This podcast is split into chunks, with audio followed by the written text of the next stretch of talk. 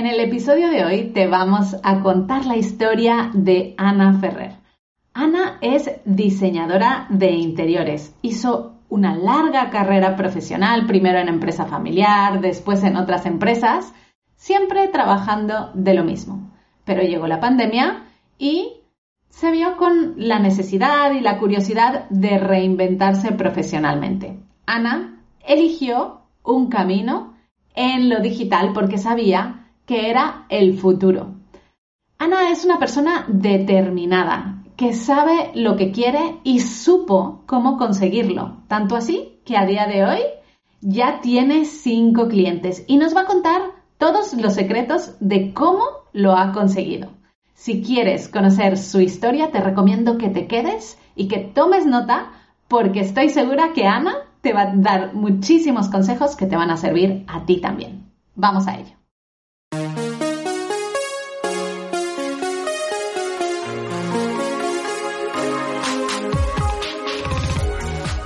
Bienvenida a Madres Reinventadas, presentado por Billy Sastre, un podcast para madres que están redefiniendo el concepto de trabajar sin renunciar a su vida familiar.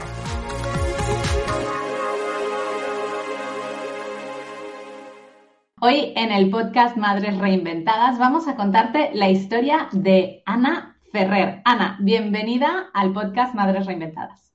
Muchas gracias. Estamos felices de tenerte aquí, Ana, porque estamos seguras que tu historia ayudará a muchas mujeres y las inspirará, que ese es el motivo principal de este podcast. Pero vamos a empezar con la pregunta estrella, que ya la conocemos aquí, y es, ¿cómo se llaman tus hijos y qué edades tienen? Tengo dos hijos, eh, Arnau, de 21 años, y Paula, de 18 wow, o sea que tú ya, tus hijos ya están mayores, ya tienes tiempo para ti totalmente, ya son casi, casi independientes, ¿no? Pues sí, una está en la universidad y el otro está trabajando ya, o sea que... Wow, muy bien. Bueno, a mí me queda poquito ya para eso, ¿eh? También. Ana. Los hijos siempre están, dan su trabajo igualmente, pero no es lo mismo que tener hijos pequeños, no es lo mismo. Bueno, son trabajos diferentes, yo siempre lo digo, cada etapa es una etapa especial pero sí es verdad que te absorben más cuando son más peques. Ana, eh, cuéntanos un poquito cómo es tu historia, tú eh, qué estudiaste, a qué te dedicabas y cómo fue paso a paso ese proceso de reinvención. Pues yo estudié diseño, en concreto diseño de interiores, y toda mi vida profesional ha girado en torno al diseño. Tenía una empresa familiar eh, textil, que la zona donde estoy yo, en el Maresma, es mm, una, zona muy del textil, y pasé a trabajar con, mi familia. Eh, cuando vino, y, llevaba la parte de diseño, ¿eh? textil, cuando vino la crisis del 2007, 8, 9, pues tuve la empresa y tuve que buscarme la vida. Y empecé, bueno, encontré trabajos, algunos de diseñadora textil, y en las empresas que, la última empresa que estuve, me pasaron a una parte más administrativa. Llevaba producción internacional, diseño, producción internacional y una parte administrativa de compras. Y cada vez era mm, menos diseño y más parte administrativa. Y a mí eso no me gustaba nada. Nada, nada, nada. Me aburre muchísimo. Soy una persona muy, muy creativa y a mí la parte administrativa pues me aburre. Y bueno, y, pero bueno, tenía un buen trabajo, con unos buenos horarios, trabajaba de 8 a 5, estaba cómoda, era un trabajo cómodo. Eh, eh, me echaron de ese trabajo porque la, empresa, la empresa la iban reduciendo y mi mismo jefe me ofreció o me, ofreció otro trabajo en otra empresa, que no era suya, ¿eh? que le llegó como... Estábamos buscando a alguien y dijo, pues mira, acabo de, echar a una persona que es muy válida, cogerla a ella. Y esa empresa ya fue en mm, la debacle total porque era totalmente administrativo, y bueno, estuve mal en esa empresa, me trataron mal, estuve muy mal y al cabo de un año, que ya estábamos en plena pandemia, mm, cuando cumplí el contrato del año, me echaron. Y ahí dije, ahora tengo que buscarme la vida y no quiero volver a estar en el mismo sitio donde estaba, quiero avanzar y hacer otra cosa. Quiero ser dueña de mi tiempo, porque en el segundo trabajo es que los horarios eran horrorosos y, y empecé a buscar. Empecé a buscar y sabía que yo quería algo relacionado con el mundo online, porque mm, con la pandemia vimos que esto era un poco el futuro y que las cosas quedaban por ahí. y que toda mi carrera profesional como diseñadora me tenía que, servir y que ser un punto a favor. Y os encontré a vosotros y dije, esto es, esto es lo que quiero. Y bueno, y estoy de esto hace ya pues un año ahora. Ahora empecé, empecé Mames Digitales hace un año. Fue, soy de enero 2021. O sea que hace un año. o sea que tú eh, llevabas toda una carrera profesional de una cosa y tú cuando tuviste a tus hijos, eh, ¿estabas en la empresa familiar? Sí.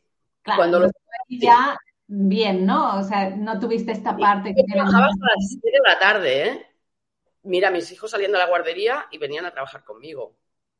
Pero, pero bueno, tenía ahí sus cosas, estaban mis padres, el día que yo tenía más trabajo, pues mm, los cuidaban otros, los trabajadores eran como parte de la familia, era una empresa pequeñita. Y, y sí, mis hijos venían a trabajar conmigo un ratito por la tarde pero tenía unos horarios que me los podía mm, combinar muy bien y si un día mm, pasaba algo, pues decía, hoy no puedo y estoy con mis hijos. Entonces, lo tuve fácil en ese sentido pero la empresa cerró en 2007 y mi hija pequeña tenía tres años, tampoco. O sea, los primeros, los primeros años lo estuve bien. Después ya empezaron las cosas más a complicarse. Lo único que mis padres, y ya eran mayores, se jubilaron, entonces tiraba de mis padres. Cuando yo trabajaba para otra empresa, tiraba de mis padres, porque los tengo al lado de casa, estaban bien, eran jóvenes y he tenido mucha ayuda por esa parte. Pero sí es verdad que he tenido que renunciar al cuidado de mis hijos por, por trabajos. Pero bueno, tenía ayuda. Ana, y cuando tú decides que ya, eh, bueno, llega un momento en nuestras vidas, ¿no? Que decidimos, bueno, ya está, ya no puedo seguir con esta misma profesión o, tengo que buscar un cambio, un giro. Sí. Eh, ¿Qué cosas te pasan por la cabeza cuando dices, bueno, pues venga, voy a empezar de nuevo otra profesión? A mí no me dan miedo estas cosas, soy una persona bastante lanzada, pero quería encontrar algo que fuera lo adecuado para mí y que, que, el mundo lo estuviera pidiendo también, ¿no? Porque, mira, quiero ser, no sé, pintora de cuadros, pero a lo mejor no venden ni un cuadro, no sé, algo que te guste y que, y, que tenga salida, ¿no? Y entonces tuve pues, un mes, dos meses de buscar información, dándole vueltas por las redes y no acababa de encontrar mm, el qué. Hasta que un día apareció el vídeo de Mames Digitales en Instagram y dije, uh, voy a mirar esto. Y entonces dije, esto es, esto es. Ana, bueno, tú eh, decidiste cambiar de profesión y sí te convertiste en community manager hace un año. Y cuéntanos un poquito cómo ha sido esa evolución. ¿Qué ha supuesto para ti aprender una profesión nueva después de muchos años de una carrera profesional? ¿Y cómo ha sido esa transición? No me ha sido complicado. A mí no, no me es complicado. Aparte, soy una persona que siempre, siempre me he estado formando. Siempre, porque me gusta, porque lo necesito. Si no, me aburro, o sea, necesito aprender cosas nuevas. Entonces, no me ha sido complicado en esa parte. Tampoco me ha sido complicado el tema de las redes sociales, y que me he dado cuenta que no tenía ni idea de porque las usaba a modo personal, pero estaba familiarizada con ellas. Entonces, no me ha costado muchísimo. Y me lo he pasado muy bien, además. Me lo he pasado muy bien. Y aprender, estoy aprendiendo día a día y, y haces cursos y sigues buscando formaciones, porque lo de aprender para mí no se acaba nunca, sin pasarse sin volverse loco, pero no se acaba nunca. Me lo he pasado bien y, me ha funcionado muy bien. A día de hoy mm, tengo cinco clientes, vivo de esto wow. y ya estoy dar un paso más allá, que ya está rondando mi cabeza, pero aún no está definido cómo. Muy bien, bueno, pues vamos a, analizar un poquito esta parte porque creo que es súper interesante porque eh, dentro de la comunidad, pues es verdad que tenemos muchas madres que a lo mejor llevan seis meses o tres meses y todavía no encuentran ese primer cliente, ¿no? Entonces, tú con cinco clientes, pues, oye, yo me veo en la necesidad de preguntarte cómo has hecho, ¿no? ¿Qué, qué, estrategia hiciste para conseguir esos clientes y cómo has ido consiguiéndolos poco a poco? Mira, primero de todo, el cliente de prácticas, me lancé con él solo empezar la, la formación. Ya dije, empezamos a publicar y nos, y, nos tiramos a la piscina. También era un conocido medio familiar, bueno, les gustó lo que hacía y justo a los tres meses de acabar la formación les dije, ya no te hago nada más gratis. O, me pagas o lo dejamos. Tú me has ayudado, yo te he ayudado y ahora ya empieza mi carrera profesional. Y me aceptaron, les hice una propuesta y la aceptaron. Y sigo a día de hoy. Ese fue mi primer cliente. Eh, entonces empecé a abrir mis redes sociales, sobre todo mm, me he centrado en Instagram, que es la que a mí, en la que me siento más cómoda y más me gusta y más controlo. Y el segundo cliente me vino por el primero. Era un socio de la empresa que tenía una, una ONG, bueno, era parte de una ONG, y me llamaron para. Ya, ya llevaba meses con, con, ese primer cliente y ella había visto yo lo, lo, que hacía y le gustaba. Y me dijo: Me gusta lo que haces, te necesito porque no tenemos a nadie y no sabemos cómo funciona esto. Segundo cliente bueno, vino por aquí. O sea que el boca a boca y, y que lo hagas bien te trae clientes. Y después, bueno, pues empecé a, a, a, dar bombo y platillo en Instagram. Me vino un tercer cliente que era una amiga mía de la infancia que me vio en Instagram y dijo, ¿haces ah. esto? Pues mmm, mi pareja tiene un gimnasio, te necesitamos. Tercer cliente. Alguno me ha venido por Instagram también. Y después, eh, otro cliente, mmm, juego a pádel como tú, soy jugadora de pádel, compito y todo. Y pues una compañera de pádel tiene una tienda de ropa y me dijo, claro, también lo, lo vas explicando. Sí. Me dijo que me necesitaba también. Y ese es el quinto cliente. O sea que me he venido cada uno por una cosa diferente. O sea que hay que explicar a todo el mundo.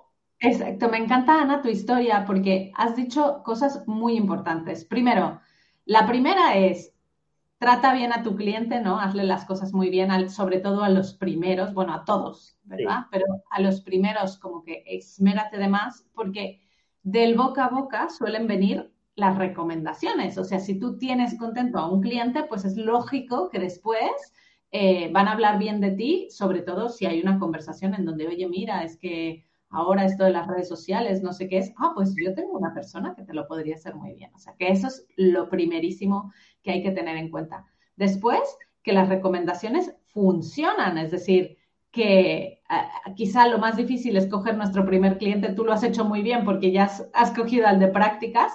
Una pregunta, ¿al de prácticas tú le explicaste que iban a ser tres meses gratis y después le ibas a cobrar desde el principio o se lo dijiste al final? No, bueno, le dije que que era para hacer prácticas tres meses. Vale. Eh, era un win-win, ¿no? Que se lo hacía gratis y después cuando le hice la propuesta, le hice eh, todo, lo que se, todo lo que se había ahorrado durante esos tres meses. Le puse ah, el todo esto que has ahorrado, ha ahorrado hasta ahora. Y es gratis, lo has tenido gratis. Muy bueno. bien. Ah, pues es un súper buen consejo, lo vamos a adoptar Firmado por ti, Ana, porque es verdad, eh, hacerles ver a, los, a nuestros clientes en prácticas lo que se han ahorrado durante estos meses de haber contratado a una profesional a tenerlo de forma gratuita está muy bien. Es un, como tú dices, un win-win, un gana-gana. Ambos sí, sí. ganan. Bueno, y a ver, esto de abrirte un perfil de Instagram, ¿cómo lo hiciste? ¿Con qué objetivo? Eh, porque es verdad que podemos usar nuestras propias redes sociales para que nos vengan esos clientes, pero que tenemos que tener algún tipo de estrategia o de las cosas como muy claras, ¿no? ¿Tú eh, cómo lo hiciste? Empecé sin tenerlo muy claro, pero pensé, eh, si yo estoy haciendo un trabajo, ¿cómo van a saber si lo hago bien o mal? Pues enseñándolo. Uh -huh. La manera de enseñarlo es tratar mi cuenta como si fuera un cliente más. Uh -huh. Para mí mi cuenta es otro cliente más. No tengo cinco, tengo seis. Y el trabajo es el mismo. Y bueno, y a veces te cuesta más, ¿no? Y poco a poco empecé un poco, pues a ver qué, a explicar un poco mi historia, lo que era un community manager, porque la gente no sabe lo que es. Cuando tú das por la gente, dice, ¿qué haces ahora? Ahora soy community manager. ¿Y eso qué es? Te pregunta mucha gente. No tienen ni idea. Lo explicas un poco, pues empecé un poco a explicar eso, como si, como si explicara a la gente que conozco. Y bueno, después ya pues vas haciendo otras cosas, mm, mm, más adelante empiezas a mostrarte en cámara, que al principio cuesta mucho, sales en historias, hablas, porque yo creo que tienen que conectar contigo, porque community managers hay muchas y todas pueden ser muy buenas, muy malas, pero ¿por qué te van a elegir a ti? Supongo porque tienen que conectar contigo, entonces tienes que mostrarte, yo creo, que es básico eso, es muy importante. Y bueno, eso empezó más tarde y poco a poco. Tampoco tengo una gran cuenta, ni muchísimos seguidores, ni. Pero bueno, voy voy haciendo. Y mira, por ahí también, pues la amiga que, me, que supo que hacía esto, lo supo por, porque me vio en Instagram. Además, mi, mi, cuenta personal y mi cuenta profesional tienen prácticamente el mismo nombre que mi nombre, que es Ana Ferrer. Hay una pequeña diferencia. Entonces, me venían muchos conocidos de mi cuenta personal.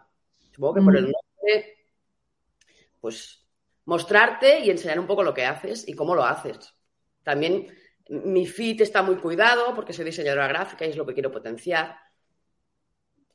Claro, tú tienes además un conocimiento, ¿no? Que siempre decimos que ayuda un montón cuando tenemos, eh, siempre lo explico, ¿no? Es importante no tirar atrás toda la experiencia que tienes de antes, ¿no? Porque todas venimos con algo en concreto que podemos aportar. Y en este caso, un, diseñador gráfico, una diseñadora gráfica, bueno, pues esto aporta mucho más, ¿no? Porque puedes dar un sentido a una cuenta o unas redes sociales, puedes hacer pues un montón de cosas que ya son como dos eh, profesiones combinadas dentro de uno y que al final al cliente se ahorra. ofreciendo el servicio de diseño, de branding para communities.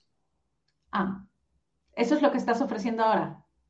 Aparte de ser community, como vi que había como esa necesidad de, pues lo ofrezco. Es como, como otra actividad más residual, pero a veces me lo piden y también hago esa, actividad de diseño, les diseño los logos o les diseño el feed, un poco eso, porque sé lo que necesitas como diseñadora gráfica dentro de las redes sociales. Claro. Entonces, me lo piden. Claro, es un pack muy interesante. Es como ser fotógrafo y diseñar y community manager, ¿no? Al final son cosas que ayudan. Eh, Cristina, has dicho también otra cosa. Ay, Cristina, perdón. Ana, ¿Ves? Ya te he cambiado el nombre. Ana, has dicho otra cosa muy interesante. Eh, has dicho eh, que es muy importante como que a donde sea que vayas, explicar quién eres y lo que haces, porque nunca sabes dónde lo vas a encontrar, ¿no? En tu caso ha sido en el ocio, ¿no? En el pádel, que además el pádel es súper bonito porque sueles tener una vida social añadida eh, posterior, ¿no? no hay pádel sin después una cervecita o una Coca-Cola o algo que te ayude a... a... Pádel sin cerveza. Exacto. pues a ver, en este momento cerveza, que puede ser en cualquier otro entorno, ¿cómo haces tú para darte a conocer? No soy muy intrusiva ni voy contando, mira lo que hago. O sea, si sale la conversación, lo explico. Si no, no voy contando todo el día porque a mí me cuesta esto de ser muy intrusiva. Hay gente que lo es a mí me cuesta. Pero, mm, sobre todo al principio, cuando creé la cuenta, oye, seguirme, que necesito seguidores para verme las estadísticas, que no llego, cosas así, ¿eh? ¿Y qué haces? Siempre hay gente con la que conectas más, o sea, con la que te explicas más tu vida, que con otros que solo juegas y poca cosa más. Y bueno, pues me he quedado sin trabajo, pues mira, ahora estoy estudiando, ay, pues mira, ahora mm, ya he acabado, pues ahora hago esto. Lo vas explicando, pero tampoco voy todo el día pum, pum, pum contándolo, ¿eh? Pero cuando sale a la conversación, intento meterlo. Y, bueno, pues, algo ha salido. Claro, totalmente. Es que al final uno, mm, yo he tenido madres aquí en el podcast que dicen, es que yo he ido a las tiendas de al lado de casa y lo he explicado también, pues si ya soy consumidora, porque ellos no pueden también eh, contratar mis servicios, ¿no? Al final, si la gente no lo sabe, nunca te va a contratar. Claro. Ana, te veo que eres una mujer bastante como determinada, pero también soñadora, ¿no? Porque has dicho, yo ya tengo mi proyecto. ¿Cómo te ves tú dentro de otro año más? Imagínate que estamos aquí hablando dentro de un año en el podcast. ¿Qué está haciendo la Ana, de un año más allá? Me gustaría escalar mi negocio. O sea, ya he conseguido, ahora tengo cinco clientes. Esto lleva mucho trabajo mucho trabajo, muchas horas. Entonces ahora quiero buscar algo más que me aporte beneficios sin gastar mi tiempo. Vas por ahí, ¿no? ¿Cómo va a ser? No sé cómo va a ser. Le estoy dando vueltas y a lo mejor no es dentro de un año y es dentro de dos. No tengo prisa. Creo que las cosas tienen que venir a veces de manera un poco natural, no forzar. Entonces, estoy encaminado, estoy pensando, estoy dándole vueltas a la cabeza y ya saldrá ya saldrá, pero yo creo que dentro de un año algo más tendré. No sé lo que será aún. Por eso está muy embrionario el tema aún, pero algo más tendré. Relacionado con todo, con todo esto, ¿eh? Relacionado con todo esto. No sé si enseñar algo, si... No lo sé aún, no lo sé. No, está, no lo tengo muy claro, pero algo más tengo que hacer, eso está claro. Me falta hacer mi web, me faltan cosas, ¿eh? Todo esto lo he conseguido mm, con pocos recursos, además.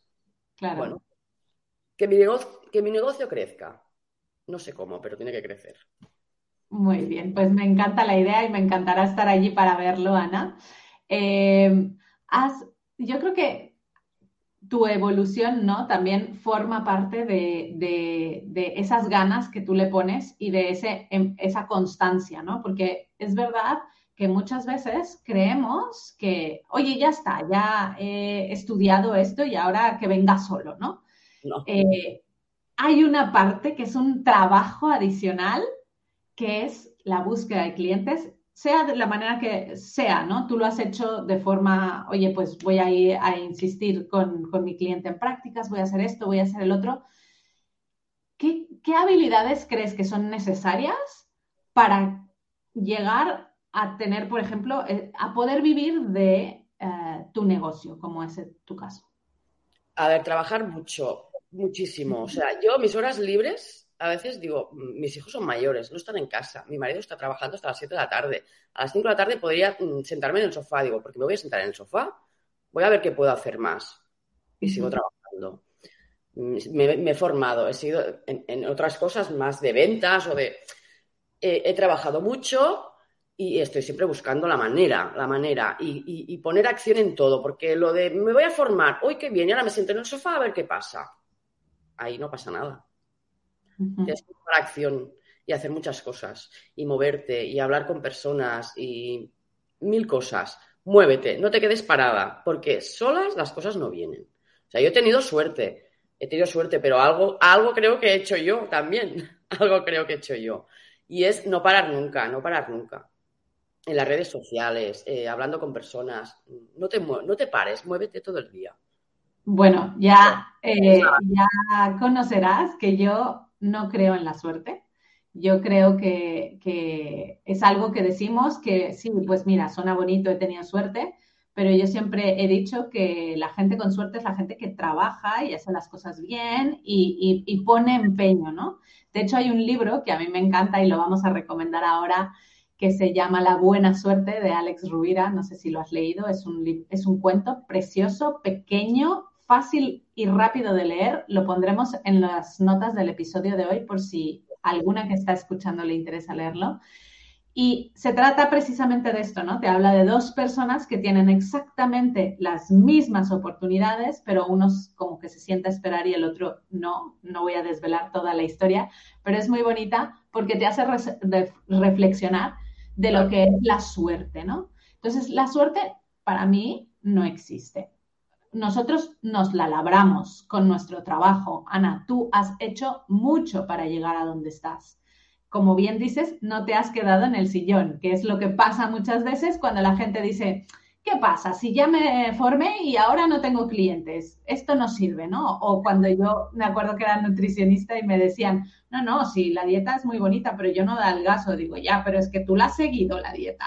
O sea, es que no hace falta solo leerla, ¿no? O sea, hay que explicar.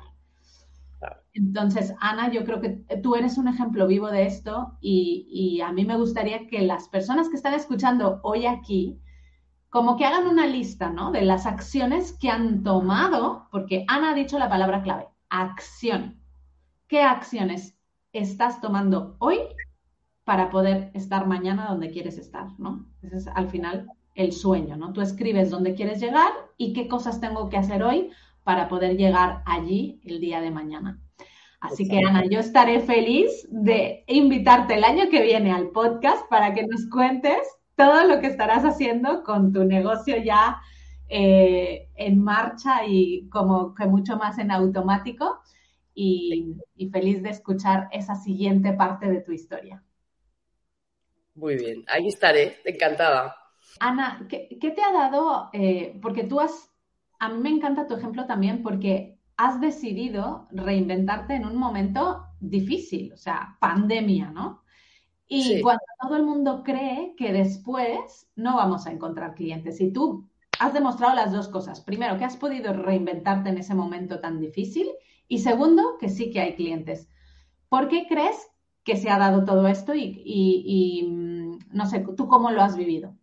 A ver, yo es que creo que la pandemia en, este caso no era un problema.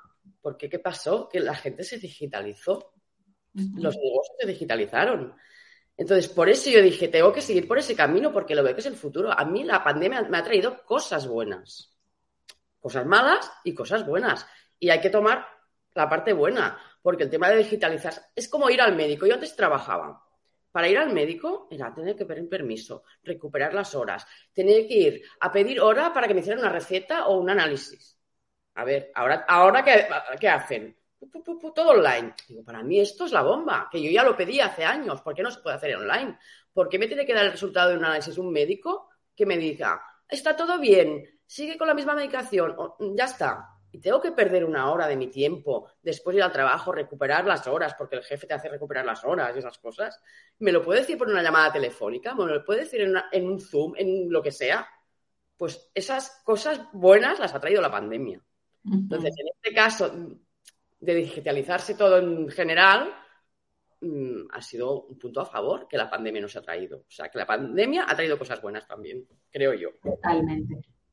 Bueno, Ana, oye, cuéntanos dónde podemos encontrarte, cuál es ese perfil de Instagram que tanto nutres y si tienes algún otro sitio que quieras compartir con nosotras. Mi perfil de Instagram es Ana Ferrer, mi nombre con, las, con dos Ns, Ana con dos Ns Ferrer, barra baja CM.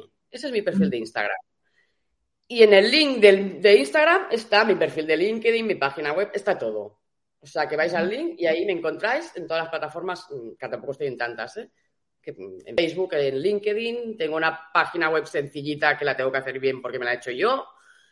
Y, Instagram, estoy en todos estos sitios. Pero si vais a Instagram, que es la madre de todo, ahí en el link de la bio está todo. Muy bien, pues pondremos, por supuesto, el enlace del perfil de Instagram de Ana en las notas del episodio de hoy. Y para finalizar esta entrevista, Ana, quiero preguntarte, ¿qué es lo que te han enseñado tus dos hijos? Mis hijos me han enseñado sobre todo a tener mucha paciencia, mucha paciencia, que hay que tenerla para todo en esta vida, porque, por ejemplo, las redes sociales no todo viene de golpe es un pico pala, pico pala y tienes que ir haciendo y trabajando. Eso me lo han enseñado a mis hijos. Y también me han enseñado a, ver la, vida de manera diferente, de que a, la diversidad, ¿no? Porque cada uno, tengo dos hijos que nacieron casi el mismo día, niño, niña, no se parecen en nada. Y lo que tú creías que tenía que ser de una manera, tus hijos te han dicho, no, puede ser de otra manera. Y uno te lo ha dicho de una y otro de otra tercera manera. O sea, entonces, a, aceptar la diversidad, que no todas las cosas son como tú crees, sino que hay muchas maneras de verlas. Y mis hijos me han enseñado a eso, porque cada uno ve las cosas de una manera totalmente diferente y todas son válidas. Todas son válidas. Me encanta, me encanta, me encanta que tenemos que abrir nuestra mente y ver eh, las cosas de diferentes maneras. Así que Ana, nos quedamos con esto. Muchísimas gracias por haber estado aquí, por haber compartido tu historia y ya sabes, nos vemos el año que viene con la segunda parte. Hola. Muchas gracias. Encantada de estar aquí. Muchas gracias por escuchar Madres Reinventadas. Si has disfrutado del episodio de hoy y no quieres perderte los siguientes, no olvides suscribirte a nuestro podcast en la web madresreinventadas.com o la aplicación gratuita de iVoox. Te esperamos la semana que viene.